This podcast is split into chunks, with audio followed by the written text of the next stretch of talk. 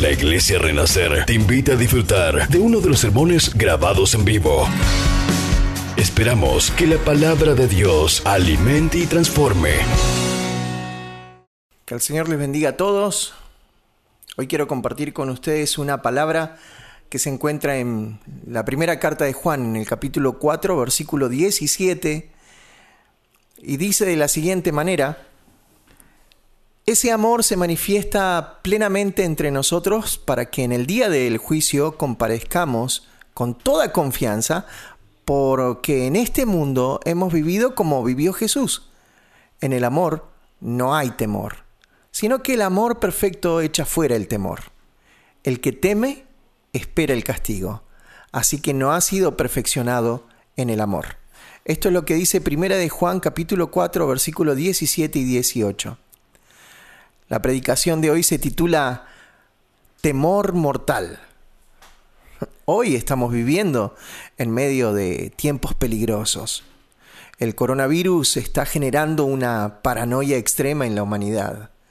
La gente está como loca y está pensando, ¿Seré que lo tengo? ¿Seré que me contagio? ¿Seré que en qué va a terminar todo este caos? Y viene el apocalipsis y Cristo viene pronto y hay tantas cosas que que tenemos por delante y toda la gente está tanto paranoiqueada en cierta, cierta medida y en otra cierta medida hay que tomar los recaudos necesarios. Nadie dice que esto es, es un chiste, nadie lo dice, pero lo que sí decimos es que este es un tiempo peligroso y, y ya Jesús mismo lo estableció en Mateo 24, que van a haber pestes pero también tenemos el Salmo 91 que dice que nada de eso va a tocar nuestra morada. El miedo a esto, el miedo a ser contagiado, el miedo a morir, creo que la mayoría de la gente tiene ese temor mortal, el miedo a la muerte, el miedo a, ay, algo va a pasar y voy a perder a mis abuelos, voy a perder a mis padres o voy a perder mi vida. ¿Qué es lo que va a pasar con todo esto? Pero fíjate la diferencia que hay entre miedo y temor. Hay una diferencia bien grande. El miedo es una emoción natural que nos protege de un peligro real.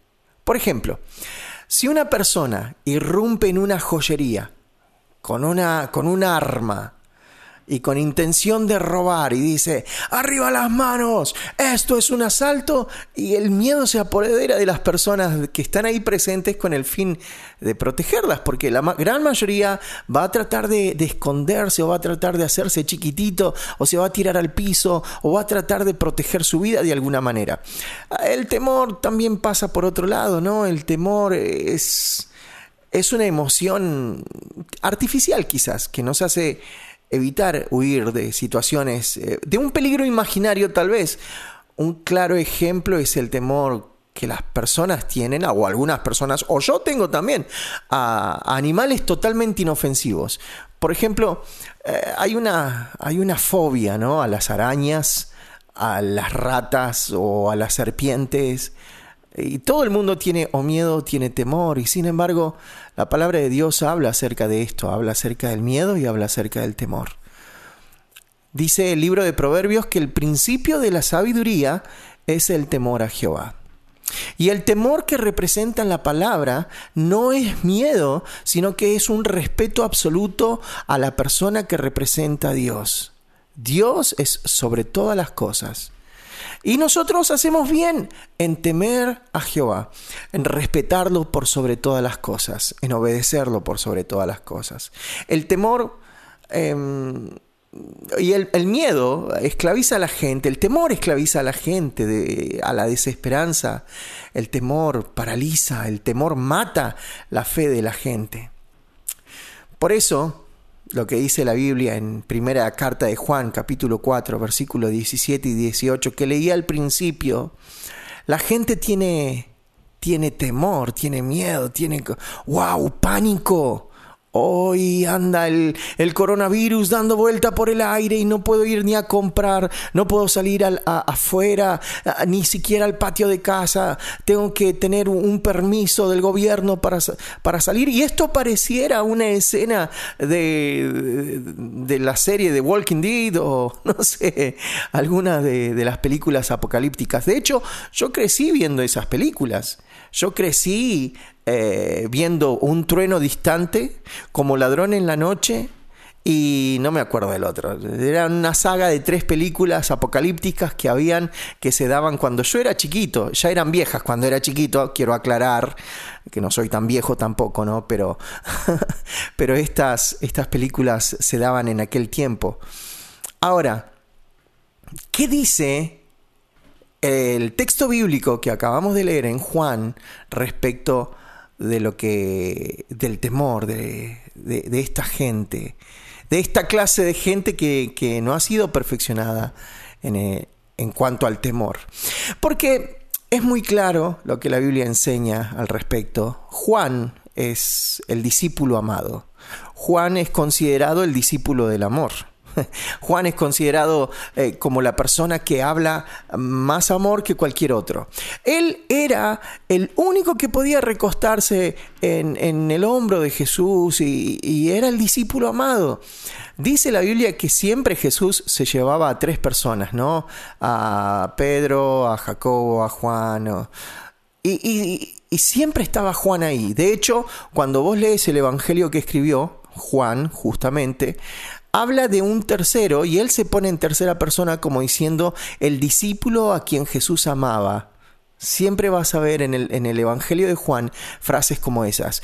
Y él escribe no solo el Evangelio de Juan, sino que también se le atribuye en la primera, segunda y tercera carta de Juan. y estamos acá en esto, ¿no? En, hablando acerca de, de, del temor mortal.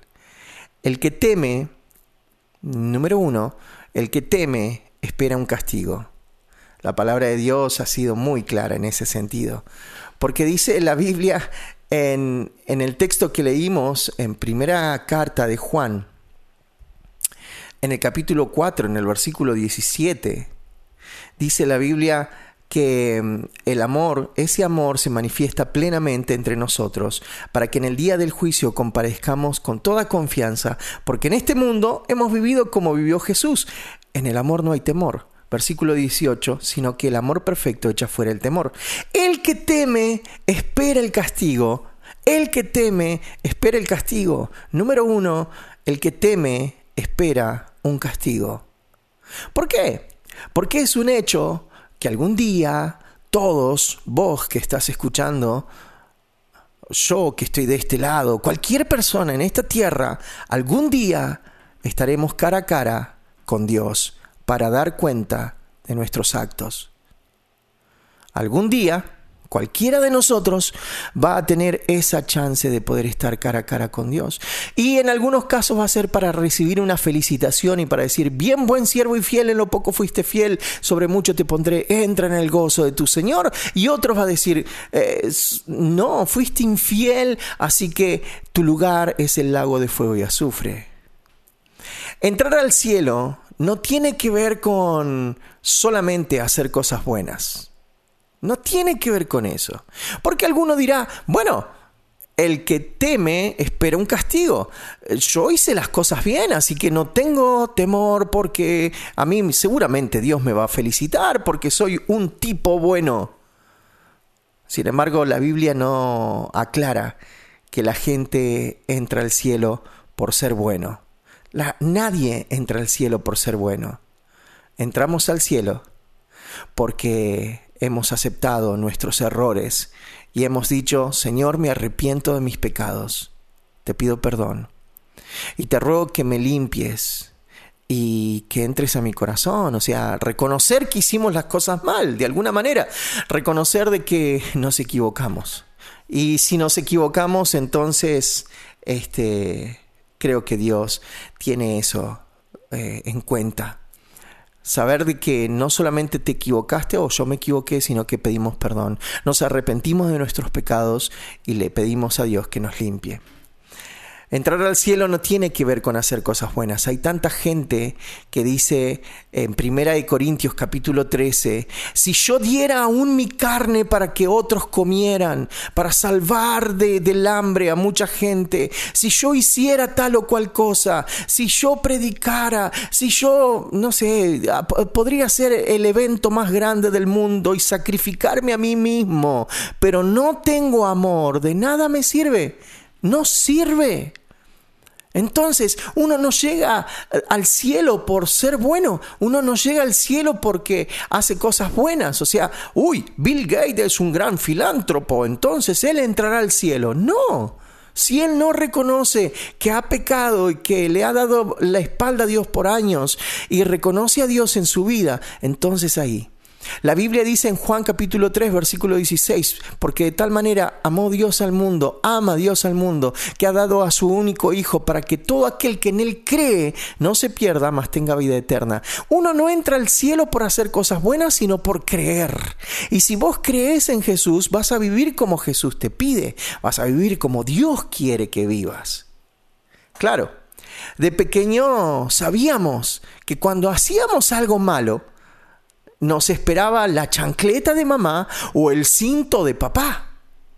Cuando éramos pequeños sabíamos, wow, no, metí la pata, rompí el jarrón, eh, comí lo que me dijeron que no tenía que comer de la heladera. ¿Y ahora qué hago? Estoy en, en un en un dilema y estoy esperando un castigo. O cuando nos portábamos mal, cuando salíamos de casa. Algunos de los que están escuchando seguramente se ha portado mal. Y más de una vez tu mamá te dijo, ok, la próxima vez, o cuando lleguemos a casa, o cuando venga tu padre, vas a, vas a saber lo que es bueno. Y de repente miramos a papá con esa mirada de, de ejecutor, ¿no? De asesino, ejecutor que nos va a cortar la cabeza cuando tendríamos que haber visto a papá con ojos de amor y cariño, porque en realidad él no... Él venía todo el día de trabajar y no venía para golpear a sus hijos. es interesante, pero el que teme, dice la Biblia, espera castigo, porque sabe que las cosas no las hizo bien. En segundo lugar, quiero decirte que el que teme, dice la Biblia, no fue perfeccionado en el amor. Versículo 18 dice, el que teme espera el castigo. Así que no ha sido perfeccionado en el amor. En segundo lugar, el que teme no fue perfeccionado en el amor. La chancleta de mamá o el cinto de papá era una corrección a nuestro accionar pero eran instrumentos de amor para nuestro favor. No eran instrumentos de, uy, mira, acá lo vamos a reventar, lo vamos a matar, porque no, al contrario. La Biblia habla acerca de esto. La Biblia dice en Hebreos capítulo 12, versículos 7 al 9, dice de la siguiente manera, los que soportan es para su disciplina pues Dios los está tratando como a hijos. ¿Qué hijo hay a quien el Padre no disciplina? Si a ustedes se les deja sin la disciplina que todos reciben, entonces son bastardos y no hijos legítimos. Después de todo, aunque nuestros padres humanos nos disciplinaban, los respetábamos. ¿No hemos de someternos con mayor razón al Padre de los Espíritus para que vivamos? Esa es la disciplina del Señor, que nos corrige con amor. Somos perfeccionados en amor. Todos somos creación de Dios, pero no todos somos hijos de Dios. Para ello debemos reconocer a Jesús como Señor de nuestra vida y someternos a Él. El error más grande de la humanidad es darle la espalda a Dios. Aunque hoy el temor al COVID-19 nos lleva como aquellos que quedaban fuera del arca de Noé gritando y pidiendo ayuda, por favor Noé, abrí el arca, ahora sí te creemos, ahora sí te escuchamos. Algún día, en un abrir y cerrar de ojos, la iglesia será arrebatada, dice la Biblia. Jesús llamará a, sus fieles y en un solamente un chasquido de dedos y la iglesia se irá de esta tierra y ahí Y ahí comenzará el verdadero apocalipsis, y ahí comenzará, se levantará el anticristo, se levantará la bestia, las naciones de la humanidad van a pedir un solo líder mundial y va a haber una sola moneda y van a empezar con, a sellar las, las manos o las, o las frentes y nadie va a poder comprar ni va a poder vender si no tiene esa marca, la marca de la bestia. No nos damos cuenta de que muchas veces Dios nos trata como hijos cuando nos corrige. Pero nos corrige porque nos ama, no porque quiere nuestro mal la corrección de Dios. Y yo creo que incluso este tiempo, el, tiempo del COVID-19, es un tiempo de corrección de parte de Dios, porque Él está esperando que su iglesia se una, que sea una sola iglesia, y andamos ahí por, con carteles por todos lados. Ah, no, yo soy pentecostal, yo soy bautista, yo soy de la iglesia tal o cual. No, somos todos de una sola iglesia. Ok, ok, ok, cada uno tiene su casa, cada uno tiene su familia, todo, pero somos todos hermanos. Debemos reconocer de que aún la humanidad entera estaba en disputa. A veces por tantas tonterías, y se pelean porque vos sos negro y yo soy blanco y vos sos azul y yo soy amarillo y vos sos fucsia. No, eh, la vida te va llevando por otros lados, por otros caminos y a veces los caminos son caminos de odio y caminos de mal. Dios hoy tiene todo bajo control. A Él no se le escapa. Esto del, del COVID-19 no, no, es, no es algo que que a Dios se le escapó. Uy, uy, se me fue. Perdón, perdón humanidad. Se me escapó el COVID-19, eh. perdón, perdón. Bueno, eh, algunos estarán contagiados, pero bueno, perdón, eh, perdón. No. A Dios no se le escapa. Si Dios nos disciplina es porque nos ama. Número tres y último. El amor verdadero quita el temor. Y eso es lo que la Biblia dice, el amor verdadero. Versículo 17, ese amor se manifiesta plenamente entre nosotros para que en el día del juicio comparezcamos con toda confianza, porque en este mundo hemos vivido como vivió Jesús. En el amor no hay temor. En el amor no hay temor. Primera de Juan capítulo 4 versículo 8 dice, el que no ama no conoce a Dios porque Dios es amor. Dios es amor. Más claro, échale agua. Dios es amor. Él es en esencia amor. Cuando tenemos a Dios, o cuando Dios nos tiene a nosotros, el temor se disipa. No porque seamos unos loquitos que no les importa nada, sino que tomamos los recaudos necesarios para seguir viviendo, pero le damos el valor a la vida. Pero hay una vida que también es real y es la más importante, que es la vida eterna. Y esa vida nosotros, los que amamos a Dios, ya la tenemos resuelta. Nuestra eternidad está resuelta. ¿Qué hay de tu eternidad? ¿Tu eternidad estará resuelta? ¿Será que si hoy tu vida se termina ya está, ya... Ok, listo, hasta acá llegamos. Muchas gracias por todo, muchachos. ¿Será que tenés una eternidad de bendición o, o será que, que vos decís, no, yo no creo? Y yo creo que hasta el más ateo, en el momento de la prueba, eh, clama a Dios, mira al cielo y dice, ay Dios mío, ¿que no eras ateo vos? Bueno. Pero vos tenés tu eternidad resuelta porque Dios es amor. Dios es amor. El verdadero amor quita el temor. Dios se lleva de tu vida todo temor. Porque sabemos que Dios tiene el control absoluto de todas las cosas.